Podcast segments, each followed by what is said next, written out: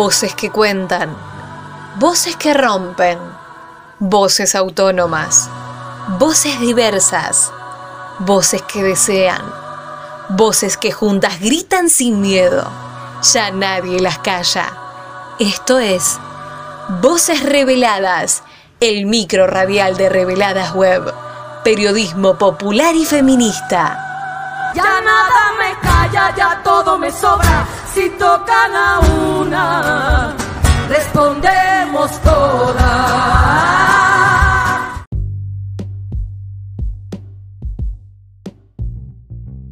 El cupo laboral es una política pública y además es una herramienta de reparación que busca achicar la brecha de la exclusión histórica de la población travesti trans. ¿Qué implica el cupo en sí mismo? ¿Es necesario? ¿Cómo llega la comunidad travesti trans a estar en una situación de vulnerabilidad que no les permite en su mayoría sobrevivir la expectativa de vida de 35 años?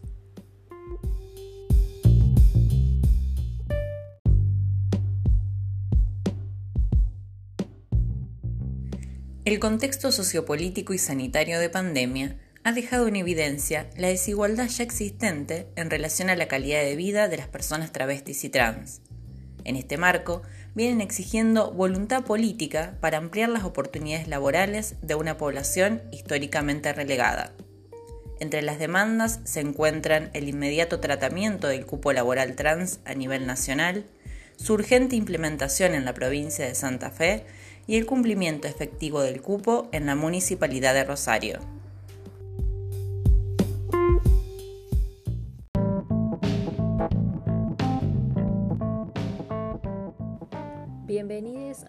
Episodio de Voces Reveladas, el micro radial de Reveladas Web, periodismo popular y feminista.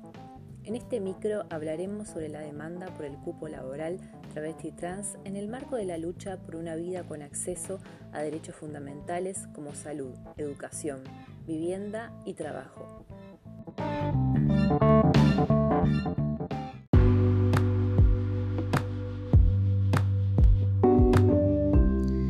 Cupo laboral travesti trans es una política de discriminación positiva que amplía derechos y que dignifica, porque para lo que la mayoría puede ser algo accesible, como por ejemplo la posibilidad de alquilar, el derecho a tener un ingreso fijo, contar con una obra social, para las personas travestis y trans se vuelve algo inalcanzable.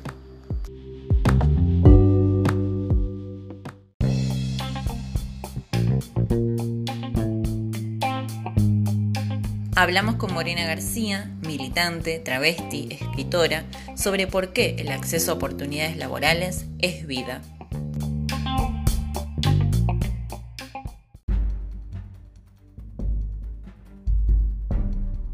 El trabajo es vida, particularmente para nosotros, la colectividad travesti trans, por el simple hecho de que hemos estado excluidos históricamente del circuito laboral, dejándonos solamente el mercado sexual. Para cualquier persona, un acto tan natural como una tarjeta de débito, una transferencia bancaria, sacar un crédito, poder acceder a un crédito bancario, eh, poder asegurar el auto, se vuelve una imposibilidad. Poder acceder a los derechos humanos enunciados en cualquier carta es una imposibilidad para las personas travestis trans no tenemos acceso a jubilación, no tenemos acceso a los derechos sociales consignados por todas las cartas de trabajadores y las de derechos humanos. Entonces, por eso el trabajo es vida.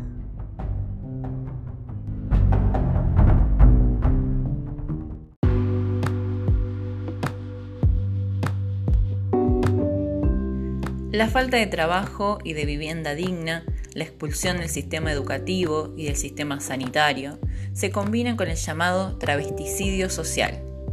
Mata la falta de políticas públicas, pero también la indiferencia de la sociedad.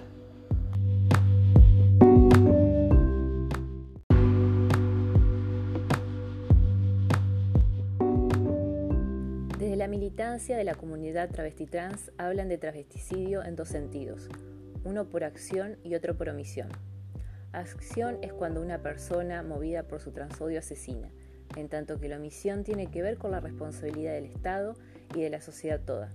Refiere a la falta de políticas públicas hacia el colectivo, que hacen que no puedan pasar de un promedio de vida de 35 años, y a las actitudes de una sociedad que discrimina, violenta, no le da la posibilidad de trabajar, de acceder a la salud, de alquilar una vivienda.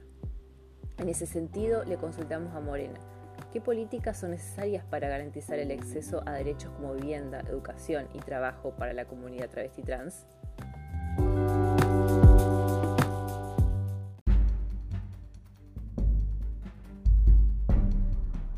Para comprender qué políticas son necesarias para garantizar el acceso a derechos como la vivienda, educación, el trabajo y la justicia para nuestra comunidad, es imperioso entender el hecho de que sin nosotros sentados en esas mesas políticas de decisión, no va a haber una política que realmente impacte en el colectivo. Las leyes que tienen que ser eh, sancionadas, promulgadas, tienen que tener una visión travesti trans, ser transversales eh, a través del campo del derecho, de la justicia, de la salud, de la educación, pensado como una forma integral, pero por nosotros. Mientras la política siga siendo paqui, mientras la política siga siendo cis, eh, le va a faltar algo de ese contenido a cualquier ley que se trate de establecer.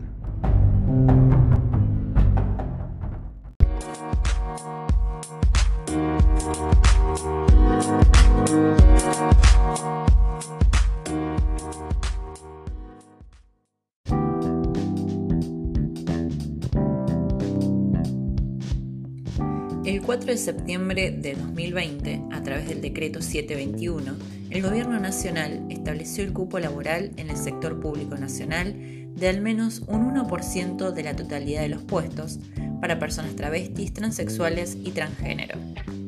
Con el fin de poner en funcionamiento este decreto, en enero de este año se abrió el registro de anotación voluntaria de personas travestis, transexuales y o transgénero aspirantes a ingresar en el sector público nacional. Desde el Ministerio de Mujeres, Género y Diversidades explicaron que las personas interesadas podrán inscribirse en el registro sin importar si realizaron o no la rectificación registral de la identidad autopercibida y el cambio de nombre de pila e imagen en su DNI. En tanto, la inscripción no es requisito previo en ningún caso para el ingreso, así como su inscripción no garantiza tampoco el ingreso a un puesto en el sector público nacional.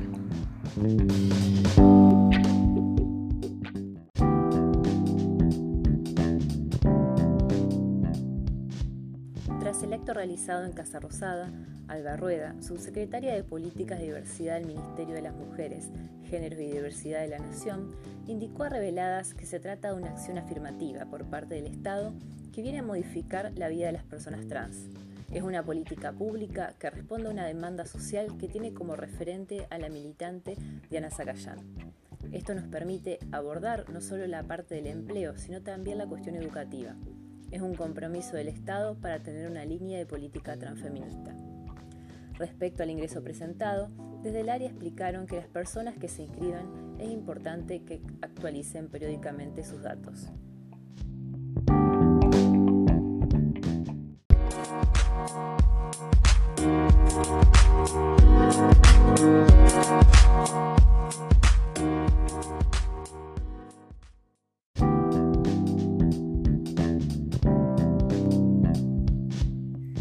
En la provincia de Santa Fe, el cupo laboral trans fue aprobado en la legislatura el 31 de octubre del 2019 tras la presentación de un proyecto del diputado Carlos del Frade. La normativa 13.902 prevé un cupo del 5% del total de personas trans que hayan accedido al cambio registral garantizado por la Ley Nacional de Identidad de Género en la provincia de Santa Fe. Fue reglamentada en septiembre del 2020 por el gobernador Perotti. El Ministerio de Trabajo es la autoridad de aplicación de la ley y debe abrir un registro de aspirantes en el que serán asentadas las postulaciones de las personas que deseen ingresar al Estado provincial.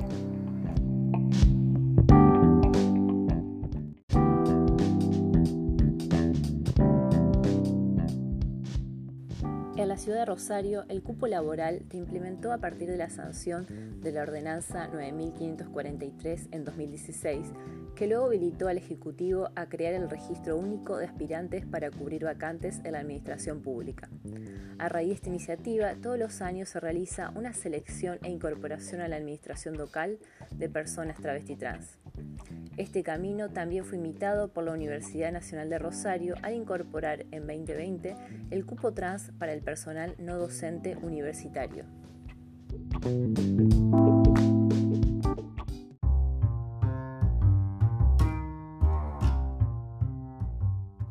A nivel nacional, el objetivo es lograr la aprobación del proyecto de promoción del acceso al empleo formal para personas travestis, transexuales y transgénero, que lleva el nombre de dos históricas activistas de la comunidad, Diana Zacayán y Loana Berkins.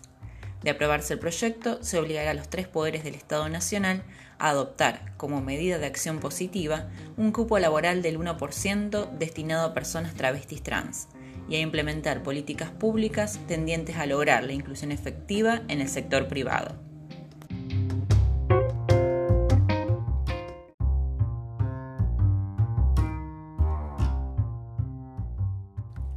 Iniciativa ingresó al Congreso, donde el pasado 8 de octubre obtuvo dictamen de comisiones en diputados, y desde entonces aguarda su tratamiento en el recinto.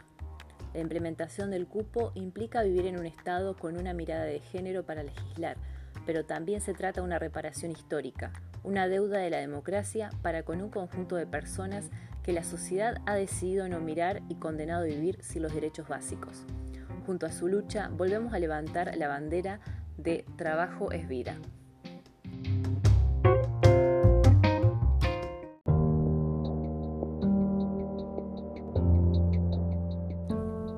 marco de esta discusión nos preguntamos dónde está Tehuel.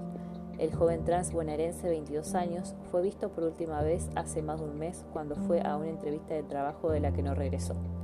Un ejemplo de la fragilidad a la que están expuestas la vida de la población travesti trans. Su familia, amigos y organizaciones sociales reclaman su aparición con vida y en las redes sociales se exige que se comparta su búsqueda como si se tratara de una persona cis.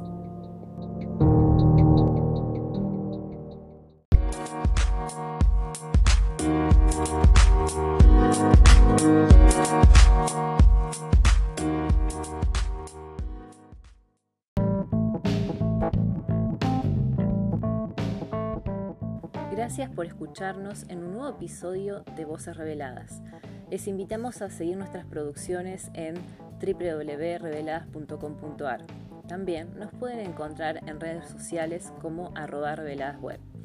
Fuimos Eugenia Rodríguez y Julieta Gavirondo, parte del equipo de Reveladas Web, periodismo popular y feminista. Muchas gracias por acompañarnos.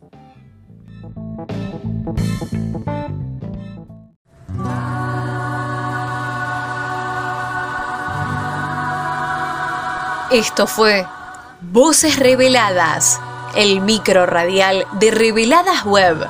Nos volvemos a encontrar con más periodismo feminista y popular. Podés escuchar este micro y todos los demás en bichosraros.com.ar o descargate la app de la radio.